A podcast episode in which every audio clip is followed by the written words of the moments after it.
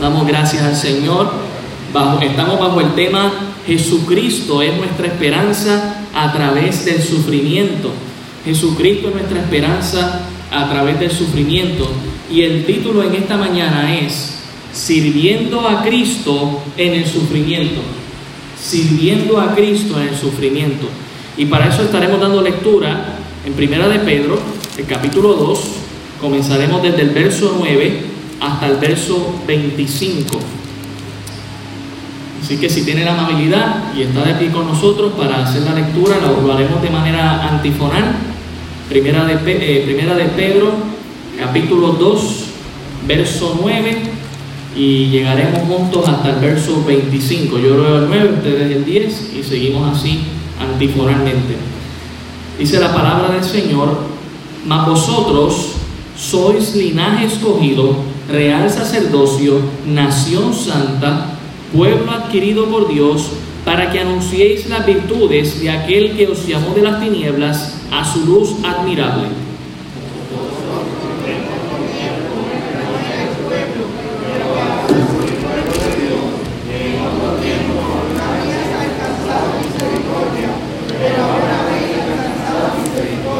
Amados, yo os ruego como extranjeros y peregrinos, que os abstengáis de los deseos carnales que batallan contra el alma.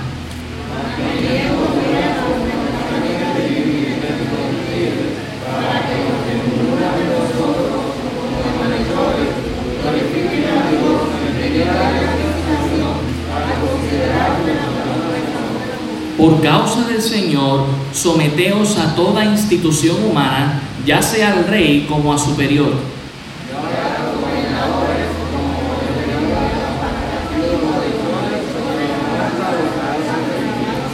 porque esta es la voluntad de Dios, que haciendo bien hagáis callar la ignorancia de los hombres insensatos.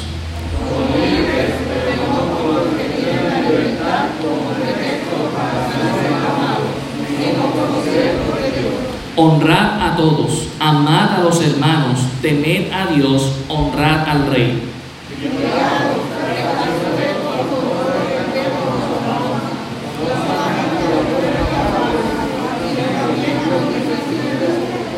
Porque esto merece aprobación si alguno a causa de la conciencia delante de Dios sufre molestias, padeciendo injustamente.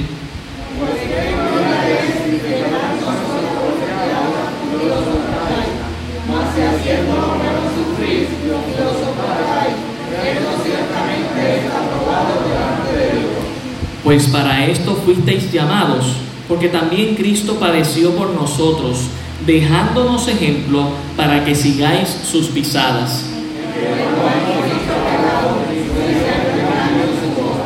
Quien cuando le maldecían no respondía con maldición, cuando padecía no amenazaba, sino encomendaba la causa al que juzga justamente.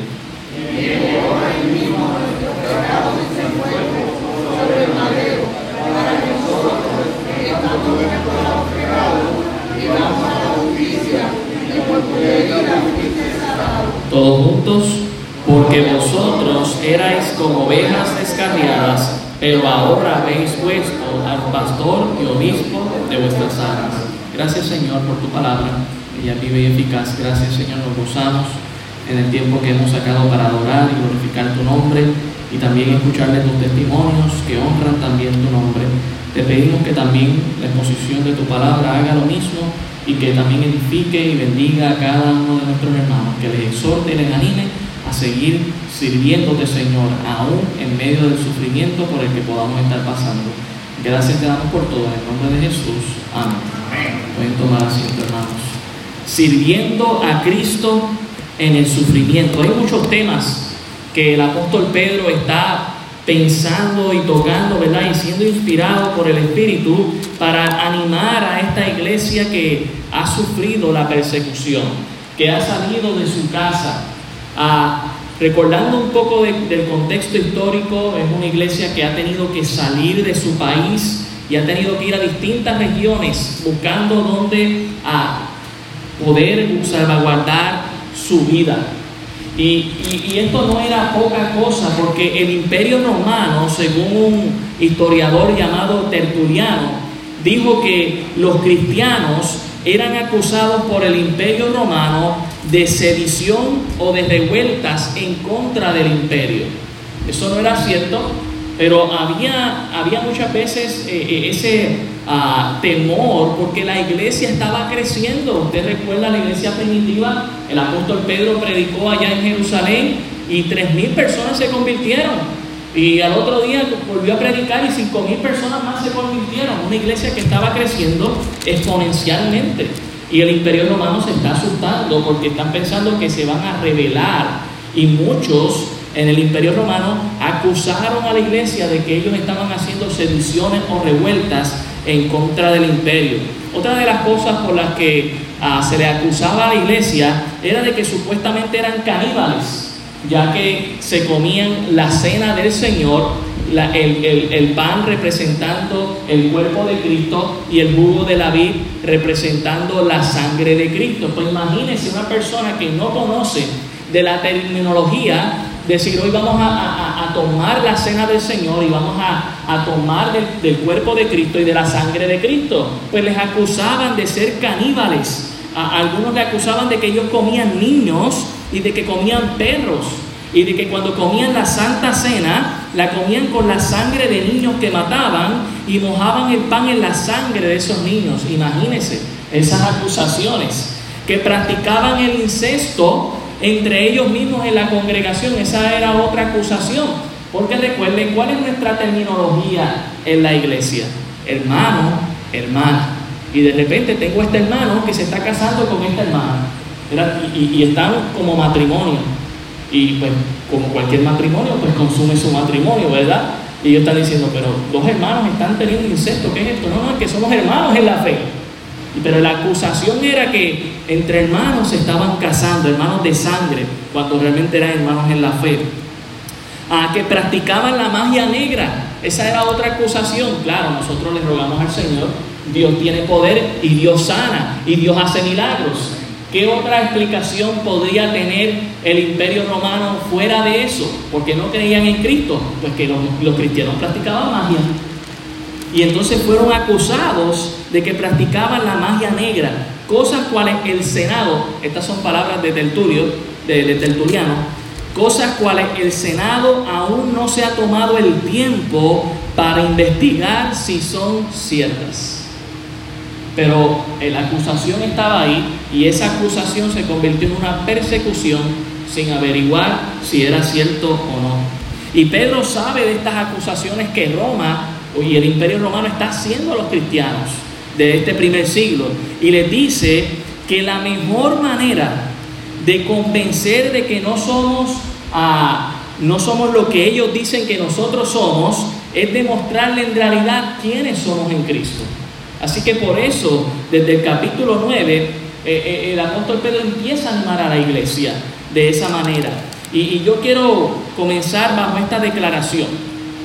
Es por eso, hermanos, que no hay propósito de ser luz donde ya hay luz.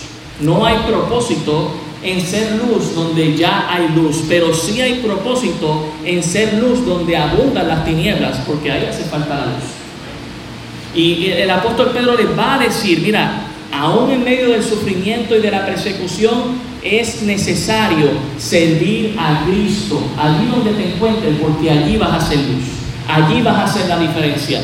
Y por eso es que comenzamos ahí en el versículo 9, aunque la, la semana pasada lo habíamos tocado, hablando en primer lugar, ¿quién eres para Dios en medio del sufrimiento? ¿Quiénes somos para Dios? Para Dios las cosas no han cambiado. Si usted ha tomado una decisión en Cristo Jesús, usted sigue siendo linaje escogido de Dios. Usted sigue, sigue siendo escogido de Dios, aunque usted esté sufriendo la persecución. Y ese linaje escogido, ¿verdad? Ah, son palabras que el apóstol Pedro trae del Antiguo Testamento y que lamentablemente muchos han malinterpretado y es como que, bueno, pues yo soy de la realeza, yo eh, pues aquí por favor nadie me toque, yo soy muy especial aparte, y sí es verdad, somos especial y somos de la realeza de Dios, pero recuerde, El gobierno de Dios es muy distinto al gobierno humano. No, es para nosotros glorificarnos, es para nosotros glorificar al Señor. No es porque nosotros merecíamos ser escogidos, es porque por su misericordia hemos sido escogidos. También que somos para Dios, dice ahí, real sacerdocio, real de la realeza de un rey, pero también del sacerdote, del que puede entrar a ese lugar santísimo a tener comunión con Dios. aún en medio del sufrimiento, usted es para Dios linaje escogido, real sacerdocio. Mire qué más dice, nación santa, somos un pueblo aparte Ah, estamos separados completamente de este mundo. Vivimos en el mundo, pero no somos del mundo. Dice pueblo adquirido por Dios. Todas estas cosas significan lo que usted es para Dios. Y eso no cambia si usted está en paz o si usted está en medio del sufrimiento. Eso no cambia. Eso es seguro, hermano. Dice, para que anunciéis. Hay un, hay un propósito. Y ahí es donde digo, ¿verdad? El, el, tema, el título de esta mañana es sirviendo a Cristo en medio del sufrimiento. Hemos sido escogidos, somos real sacerdocio, somos nación santa, pueblo adquirido por Dios, pero hay un propósito para eso. Porque todo eso no tendría sentido si no hubiera un propósito. Y hay un propósito. ¿Cuál es el propósito? Para que anunciéis las virtudes de aquel que os llamó de las tinieblas. ¿Las virtudes de quién? De Jesucristo. De aquel que nos sacó de la oscuridad, del pozo cenagoso, del lugar más oscuro en nuestras vidas, de una vida sin propósito, destinado a la muerte en el lago de fuego en el infierno. Dios nos sacó de ahí a su luz admirable y ahora Dios dice, Tú eres escogido, tú eres sacerdote, tú eres realeza, tú eres pueblo adquirido mío, nación santa, para que me sirvas, para que anuncies. Y hermano, esto es para todo el mundo. En medio, aún en medio del sufrimiento, debemos servir a Cristo. Debemos anunciar su palabra. Dice el verso 10, y esto es un recuerdo, vosotros que en otro tiempo no erais pueblo, nosotros no éramos pueblo de Dios, el pueblo de Dios era el pueblo de Israel, el que Dios había escogido. Pero dice aquí, pero que ahora sois pueblo de Dios. Ahora somos, le pertenecemos al Señor. Dice aquí, que en otro tiempo no habíais alcanzado misericordia, pero que ahora hemos alcanzado misericordia.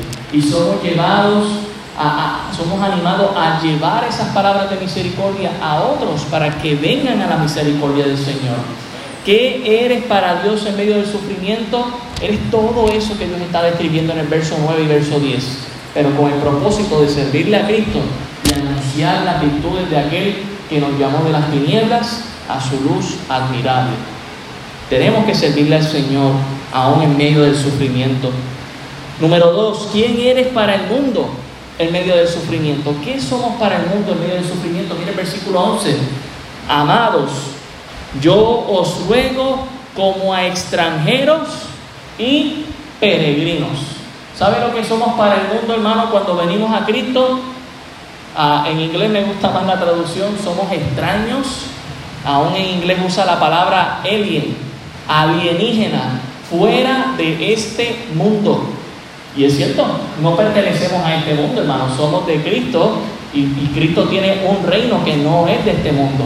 Y somos llamados a separarnos de este mundo y a servirle a Él. Por lo tanto, ante este mundo es normal que para ellos no seamos igual que ellos. Que cuando el mundo aprueba unas cosas, nosotros no las aprobamos.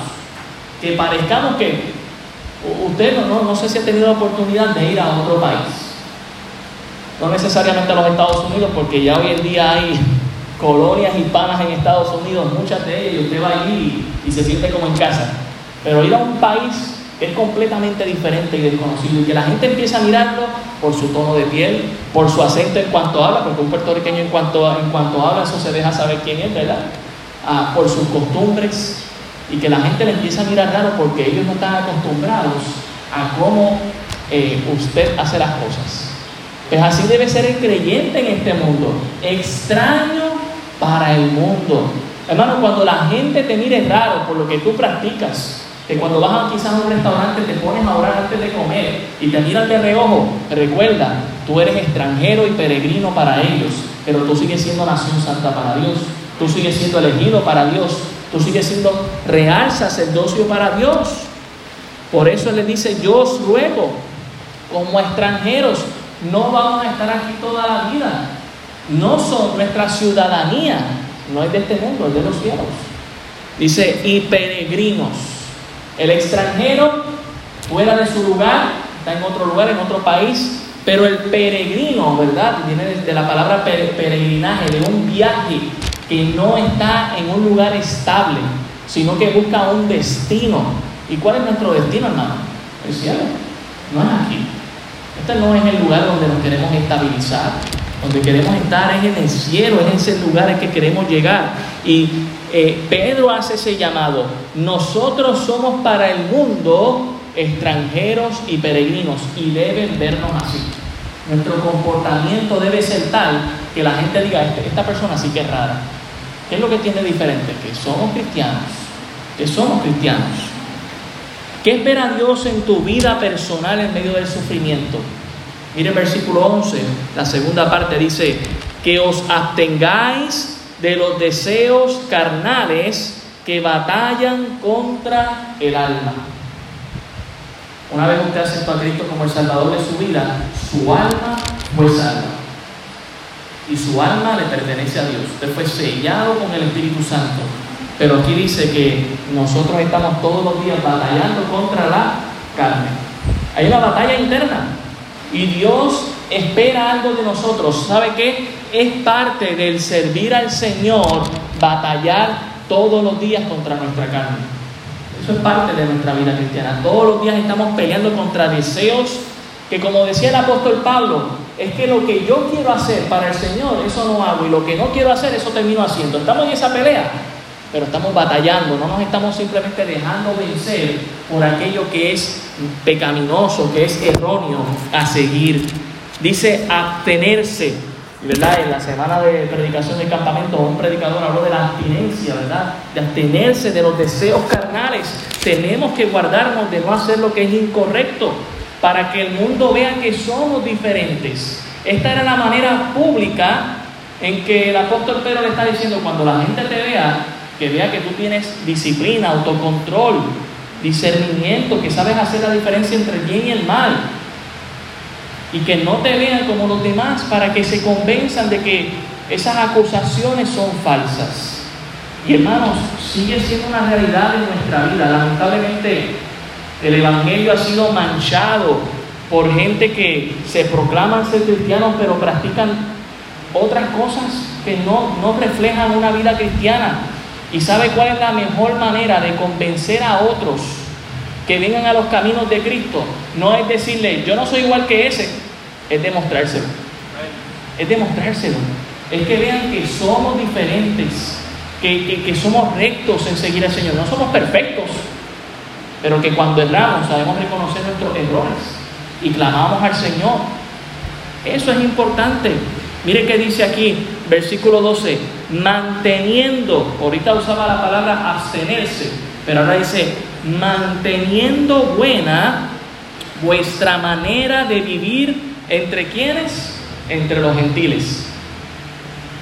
El apóstol Pedro le está hablando a gentiles, no, no, solamente es a, pueblo de Israel, le está hablando a gentiles, a gente que era de, de diferentes a ver, la, Biblia usted ve la terminología gentil y es todo aquel que no es judío.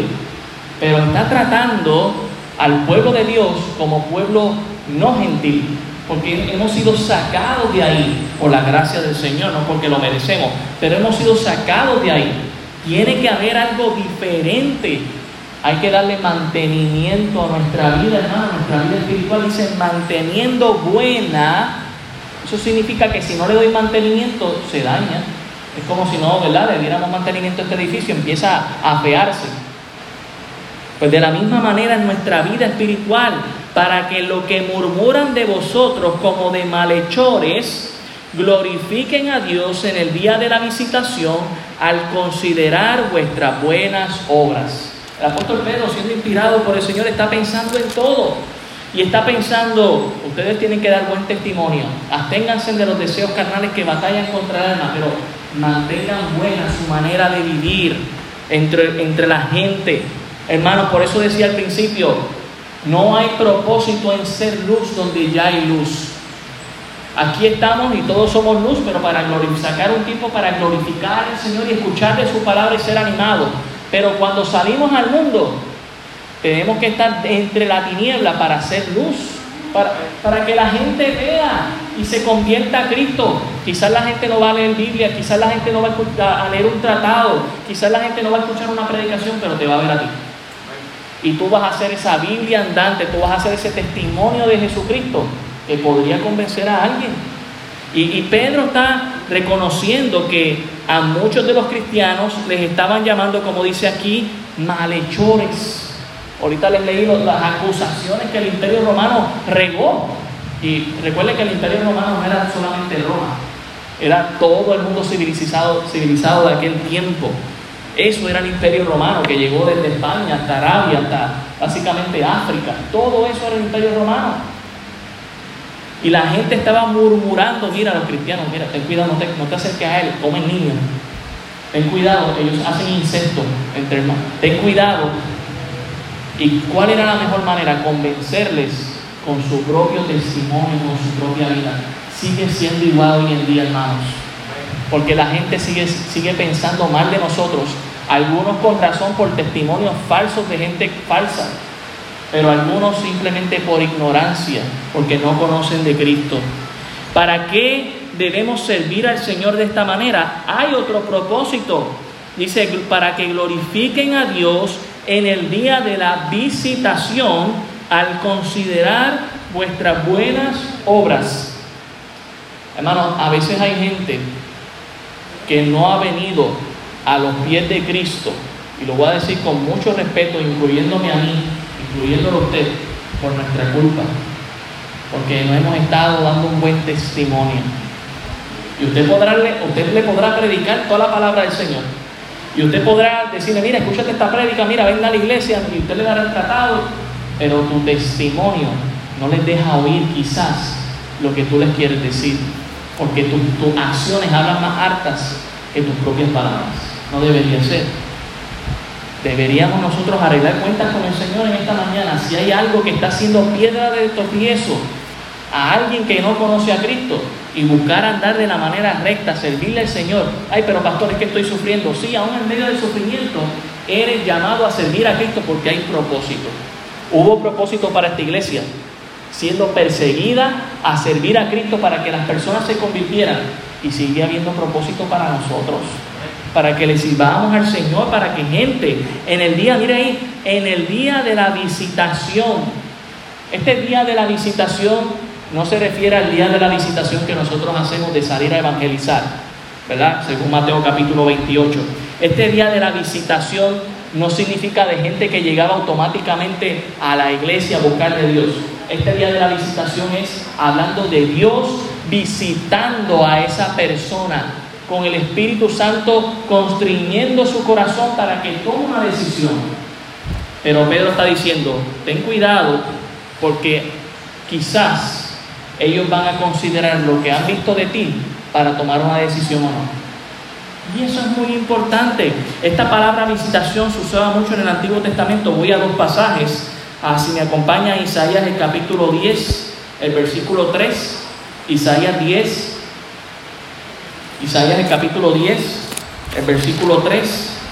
Dice la palabra del Señor, ¿y qué haréis en el día del castigo ¿a quién os acogeréis para que yo os ayude? Dice, cuando venga de lejos el asolamiento, hablando de Dios que iba a traer asolamiento. Mire también Jeremías, el capítulo 27. Jeremías, el capítulo 27. Le digo ahora el versículo. Jeremías eh, capítulo 27, versículo 22. Versículo 22 dice, a Babilonia serán transportados y allí estarán hasta el día en que yo los visite. Dios está diciendo, ustedes van a estar allí hasta que yo los vaya a visitar. Pasaron 70 años, hermano, pero Dios los visitó, dice Jehová, y después los traeré y los restauraré a este lugar. O sea que Dios visita a la persona y quizá la manera de visitar a esa persona es a través de nosotros. Cuando hacemos una visita divina, ¿verdad? Que vamos allá y vamos a evangelizar y nos encontramos con esa persona. Pero a veces hay personas que dicen, wow, todo lo que tú me estás diciendo me convence, pero yo conozco a alguien que dice ser cristiano y su testimonio, y quizás esa es la piedra de tropiezo. Esa es la piedra de tropiezo, ¿no? no que no sea por, por nosotros, hermanos. También en Lucas 1.68 vemos la visitación, hablando del Señor Jesucristo. Lucas, el capítulo 1, el verso 68 dice, bendito el Señor Dios de Israel, que ha visitado y redimido a su pueblo. Mire, eso es un versículo tremendo para hablar de la divinidad de Jesucristo. Está citando al Dios de Israel y él está diciendo que ha visitado. Esto es hablando del Señor Jesucristo, ¿verdad? Su nacimiento. ¿Ok? Así que es muy importante. ¿Qué espera Dios de nuestra vida ah, en medio del sufrimiento?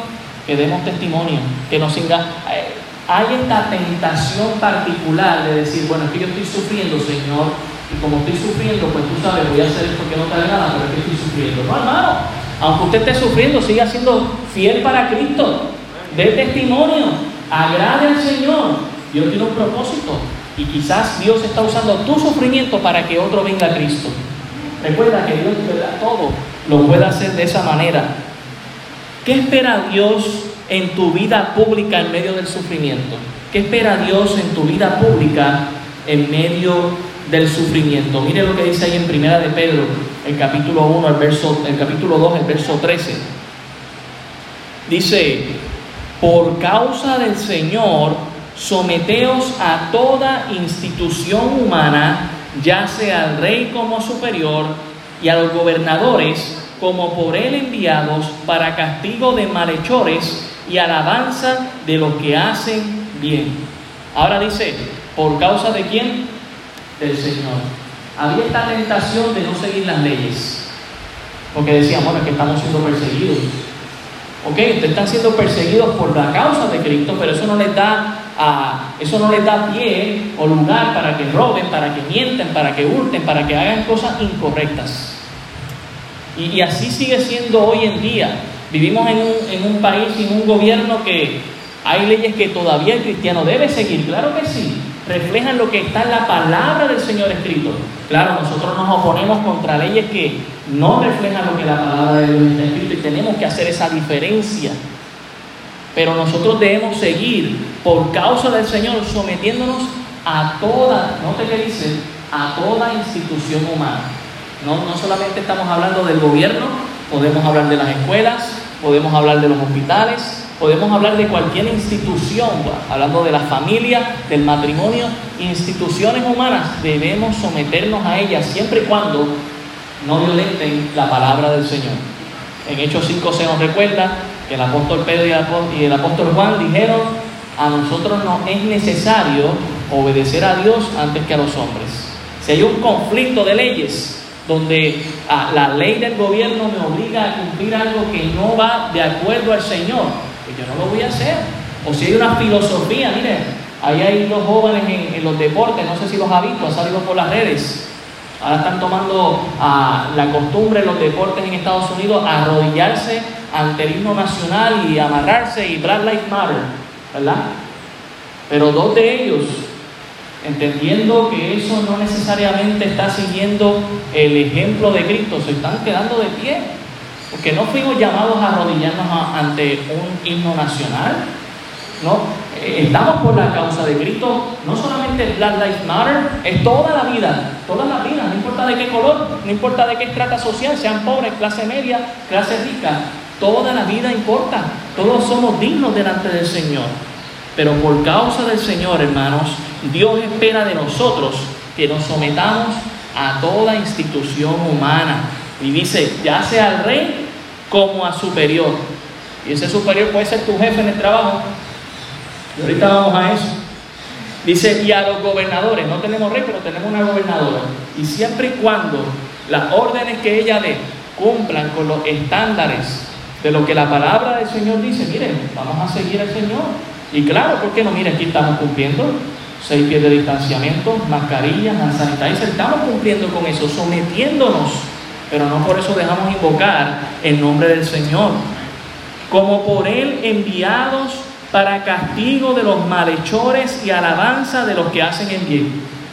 El apóstol Pedro les recuerda, hay un propósito por el que Dios permite que los gobiernos sean establecidos. No necesariamente todos los gobiernos siguen esto, pero el propósito es castigar a los malhechores Qué bueno que hoy domingo se supone, se supone que todos los chinchorros estén cerrados y que no estén teniendo de bebidas alcohólicas. Al fin nuestra sociedad se dio cuenta de quiénes eran los culpables, que no era la iglesia, que eran los que estaban allá preparando la horca y ellos mismos se ahorcaron. No éramos nosotros, eran ellos. Hermano, tenemos que tener mucho cuidado de guardar nuestro testimonio y no ser encontrados como esos malhechores. Porque el gobierno está ahí para castigar a los que son malhechores. Y dice, para dar alabanza a los que hacen bien. Que en todo caso, si el gobierno te llama o te procura, sea para decir, eres un tremendo ciudadano y hoy te queremos reconocer. Has hecho una labor extraordinaria en tu comunidad y queremos reconocerte. Y que podamos alabar el nombre del Señor a través de eso y decir, es que yo soy cristiano. Porque mire, déjeme decirle algo, si algo aprendí de mi pastor, y lo digo con mucho respeto, es que el cristiano siempre tiene que ser el mejor en todo lo que hace. Eso, lo fue, eso era Daniel. Daniel en lo que hacía era, era, era el mejor. Y por eso el rey lo llamaba. Nabucodonosor lo llamó, Darío lo llamó, Ciro lo llamó, todos los reyes, todos los mire, Daniel sufrió tres cambios de gobierno, ¿saben? Y, eran, y no eran de manera democrática, eran de manera ah, violenta. ¿Ok? Tres cambios de gobierno sufrió Daniel y en los tres cambios de gobierno Daniel era llamado ante el rey para consejería, porque era el mejor. Hermano, es tiempo de que usted y yo seamos el mejor para dar testimonio y gloria y honra al Señor. Que Dios nos capacite, que Dios nos ayude para alabarle a Él. Mire el versículo 15, porque esta es la voluntad de Dios. Esto no es el capricho del hombre, esto es lo que Dios ha permitido que haciendo el bien hagáis callar la ignorancia de los hombres insensatos. No es que nosotros vayamos allá a protestar y a decir no estamos de acuerdo, no es que vayamos allá y no, eso está mal, es vamos a hacer nosotros el bien. Vamos a hacer lo que es correcto. Y que cuando la gente vea, no tenga nada que decir en contra nuestra. Ah, no, es una persona de ley y orden, yo no puedo decir nada en contra de esa persona. Dice el verso 16, como libres. Y hace la expresión como libres, porque en realidad, hermano, nosotros no somos libres. Hemos sido sí libertados del pecado. Hemos sido libertados de nuestro padrastro Satanás. Pero ahora somos esclavos de Cristo. Somos sus siervos. Hemos sido llamados a servirle al Señor. Pero Pedro usa este, esta expresión como libres, como aquella persona que fue libertada de algo a lo que estaba amarrado. Y, el apóstol Pedro recuerda y dice, pero no como los que tienen la libertad como pretexto para hacer lo malo. Aquí en Puerto Rico es bien interesante lo que ha pasado, después de tener la opinión que tenga, pero muchos, a muchas revueltas que han pasado aquí en Puerto Rico, han usado la libertad y han usado el pretexto para hacer lo malo. Entonces van allá, hacen una huelga, pero entonces cogen las calles de San Juan y las y, redecoran, ¿verdad? Con palabras malas. Ah, allí hacen el perreo intenso, también como, como si eso fuese, a, ayudar a algo, ¿verdad? A, nuestra sociedad. Y no, es que, es que están haciendo algo mal, pero yo también hago algo mal. Y, el apóstol Pedro está diciendo, es verdad, tú estás siendo perseguido, estás sufriendo, pero no tomes eso como pretexto para hacer lo incorrecto. Tenga cuidado, hermano. Hay causas que son correctas, no necesariamente es mala. Pero cuando dice, no, pues vamos ahora a tirar piedra, o vamos ahora a pintar, o vamos ahora a revelarnos aquí, a hacer algo. Yo, yo, yo le animo a usted que se aparte de eso, porque va a caer como un malhechor. Dice, sino como siervos de Dios. Somos siervos del Señor. aún en medio del sufrimiento, somos llamados a servir a Cristo. Amén. Verso 17 dice, honrad a todos. La, la, palabra honra, ¿verdad? Tiene que ver con la actitud que yo tengo hacia los demás. Y la honra tiene que ver ah, con el respeto, que la deferencia. Todos hemos sido creados a la imagen y semejanza de Dios. Y yo debo tener respeto por todo el mundo, sea quien sea, sea del color de piel que sea, sea de la estrata social que sea, yo debo honrar a todo el mundo. Somos criaturas de Dios. Dice, amad a los hermanos. Sigamos mostrándonos amor, que la gente entienda que lo que le hace falta muchas veces es el amor de Cristo, este amor de familia en la iglesia. La iglesia es una familia y necesita muchas veces ver ese amor entre los hermanos. ¿Sabe qué? Hay gente que, la única familia que tiene es la iglesia y necesitan ver ese amor en Cristo. O hay gente que aún teniendo familia dice, no es que mi familia, donde yo me siento en familia, es mi iglesia. Tenemos que amarnos los unos a los otros, hermanos. Amad a los hermanos, temed a Dios. Dice Proverbios 1.7, el principio de la sabiduría es el temor a Jehová. Los insensatos desprecian la sabiduría honrad al rey. Fíjese que al principio dice honrad a todos. Usted también debe tener una deferencia con el rey. Ah, yo no estoy de acuerdo con él. Está bien. Es que ha pasado leyes que no son de Dios. Usted le da el debido respeto, aunque usted no está de acuerdo con eso. Dios se encarga de eso, hermano. Versículo 18 dice, criados, estás sujetos con todo respeto a vuestros amos no solamente a los buenos y afables, sino también a los difíciles de soportar. Hay una, palabra parecida a criado, que es esclavo. Al esclavo usualmente no se le pagaba, pero al criado, ah, dependiendo qué tipo de criado era, ya para el imperio romano, un criado era una persona que sí se le pagaba por su trabajo. ¿Ok? Al esclavo no se le pagaba nada, solamente era el que nacía en casa o el que iba y compraba en el mercado y tú estás aquí, yo sí, pues te doy casa, te doy comida, pero no te tengo que pagar nada, ya te estoy dando un porvenir. Pero el criado tenía un salario. Y él está diciendo aquí, ustedes que van a, son empleados, deben estar sujetos con todo respeto, respeto a vuestros amos. Otra palabra para jefe. Y el apóstol Pedro dice, no solamente a los buenos y afables, no solamente aquel que es chévere contigo, que te paga bien, que todo es correcto, que hay un respeto, no solamente con ese, dice, sino también con los difíciles de soportar. Somos llamados a eso. ¿Sabe qué, hermano? debe haber una diferencia en el sentido de que el incrédulo, el incrédulo quizás dice, no, yo, ya yo no aguanto más, me voy de aquí. Y, déjeme decirle, el cristiano también tiene que darse a respetar y pueden haber algunas causas por las que un cristiano puede salir de un trabajo legítimamente, ¿verdad? Pero el, eh, el apóstol Pedro está pensando en el testimonio y dice, aún aquel que es difícil de soportar, que ni él mismo se soporta, diga, wow, ¿cómo es que este me soporta? ¿cómo es que tú me soportas? Que yo tengo a Cristo en mi corazón. Es que yo tengo a Cristo. Es que somos llamados, hermanos, a hacer luz en las tinieblas, no en la luz. En todo caso, cuando las luces somos llamadas a estar juntas es a invocar y glorificar el nombre del Señor como estamos haciendo en esta mañana. Pero mientras estamos allá afuera, somos llamados a hacer luz en las tinieblas. Y no hay propósito en ser luz donde ya hay luz. Vaya a ser luz donde hay oscuridad. Para que brille, para Cristo, para que otros vengan al conocimiento del Señor. Eso es lo que espera Dios en tu vida pública, aún en medio del sufrimiento. Es que estoy sufriendo, pastor. Dios tiene propósito. Dios tiene propósito. Mire el versículo 19, porque esto merece aprobación. Si alguno a causa de la conciencia delante de Dios sufre molestias padeciendo injustamente, pues qué gloria es si pecando sois abofeteados y lo soportáis, mas si haciendo lo bueno sufrís y lo soportáis, esto ciertamente es aprobado delante de quién, hermano? De Dios.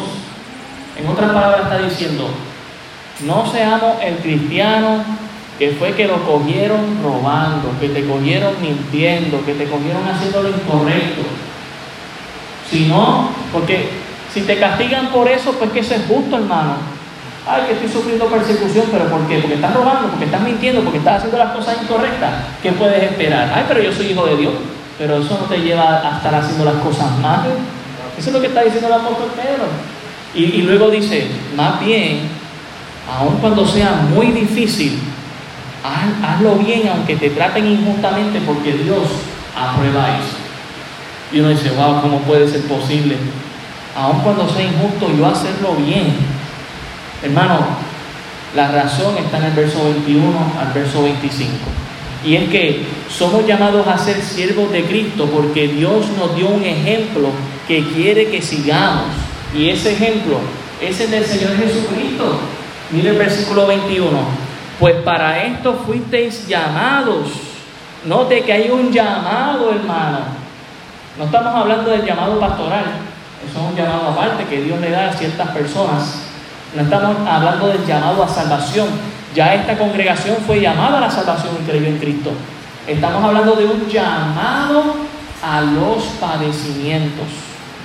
Y eso no suena fácil, pero es así. Dice, para esto fuisteis llamados porque también Cristo padeció por nosotros dejándonos ejemplo para qué cosa, hermano? Para que sigamos sus pisadas. Entonces, hermano, tenemos que seguir las pisadas de Cristo como siervo de Cristo. Como Cristo padeció, nosotros también padecemos. Esto no es fácil, pero con Cristo todo lo puedo.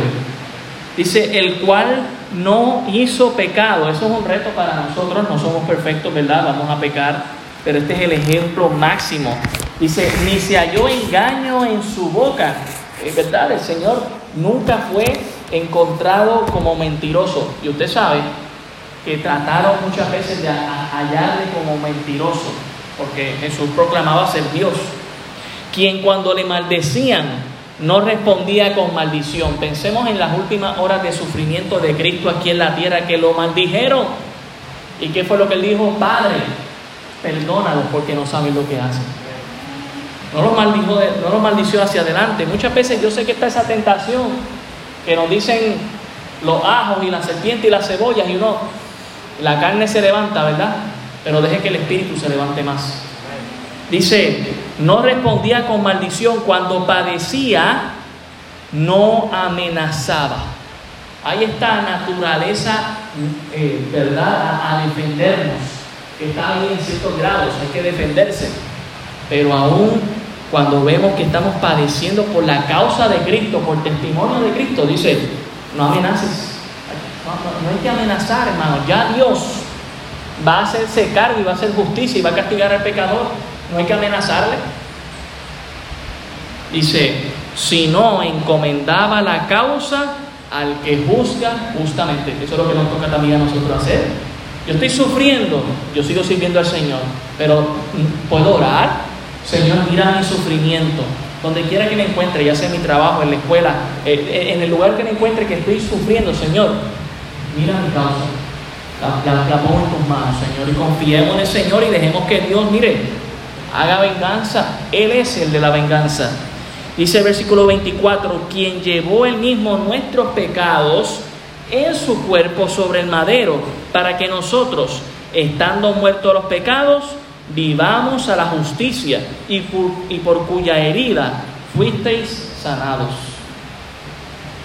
Cuando leo estas palabras que el apóstol Pedro está diciendo, hermano, inspirado por el Espíritu Santo, nos, nos debe llevar a que tenemos que tener la actitud de Cristo.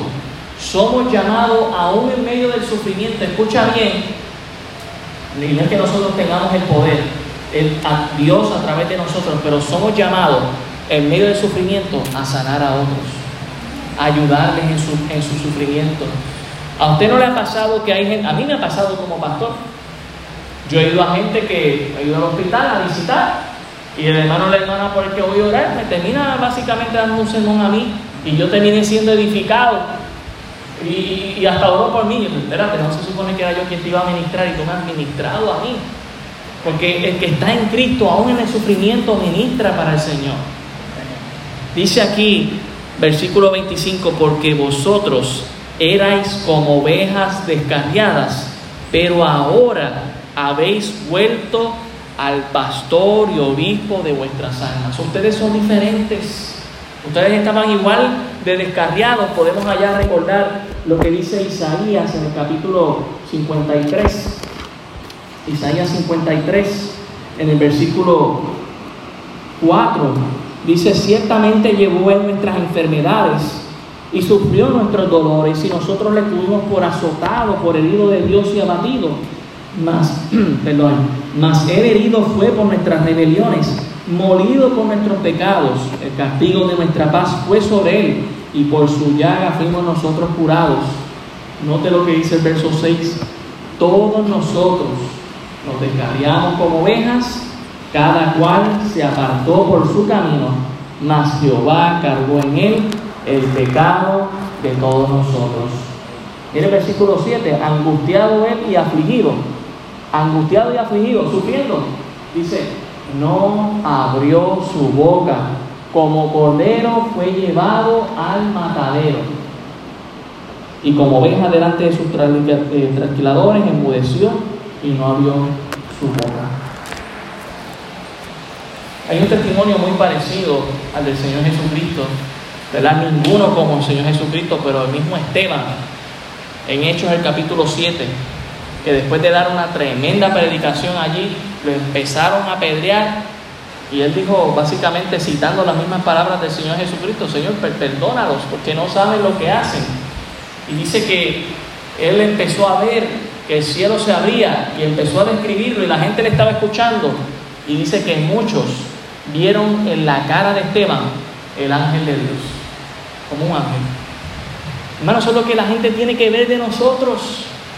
Tienen que ver un rostro angelical. Y no estoy diciendo que es que nos maquillemos más las damas y que nos bañemos mejor los varones. Eso es importante, el aseo, ¿verdad? Personal, el maquillaje para las chicas, eso es importante. Pero que que vean a Cristo en ti, que vean el testimonio para que se conviertan, para que sean devueltos a Cristo. Dice aquí, porque vosotros erais como ovejas descarriadas, pero ahora habéis vuelto al pastor y obispo de vuestras almas, hablando del Señor Jesucristo. Él es el buen pastor y el buen pastor su vida dio por las ovejas y los que oyen, ¿verdad? Las, las ovejas de Él oyen su voz y le siguen. Qué ejemplo tan grande el apóstol Pedro usa en Jesucristo para que seamos siervos de Él, siervos de Cristo, para que en el mundo seamos luz en las tinieblas. Y hermano, aún en medio del sufrimiento, aún en medio del sufrimiento, somos llamados a hacer luz.